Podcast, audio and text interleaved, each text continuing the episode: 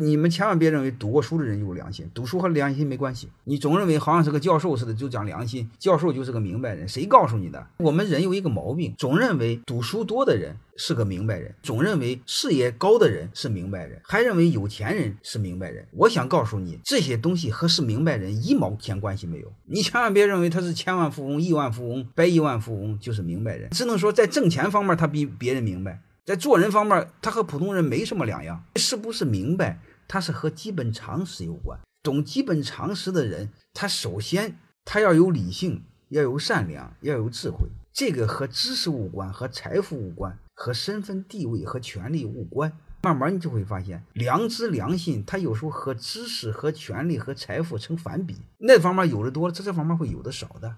把很多人看得很高，是因为你在跪着。你一旦站起来，你会发现全一帮鸟人，你马上众生平等。欢迎各位同学的收听，可以联系助理加入马老师学习交流群：幺八九六三四五八四八零。